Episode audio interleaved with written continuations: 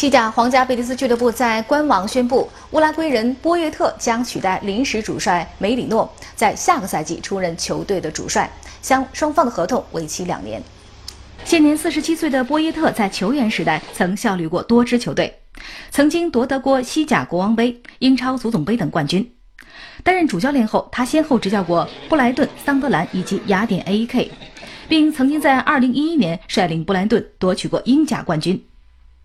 本赛季，波耶特带领 A.E.K 雅典以升班马的身份在希腊联赛取得了不错的战绩。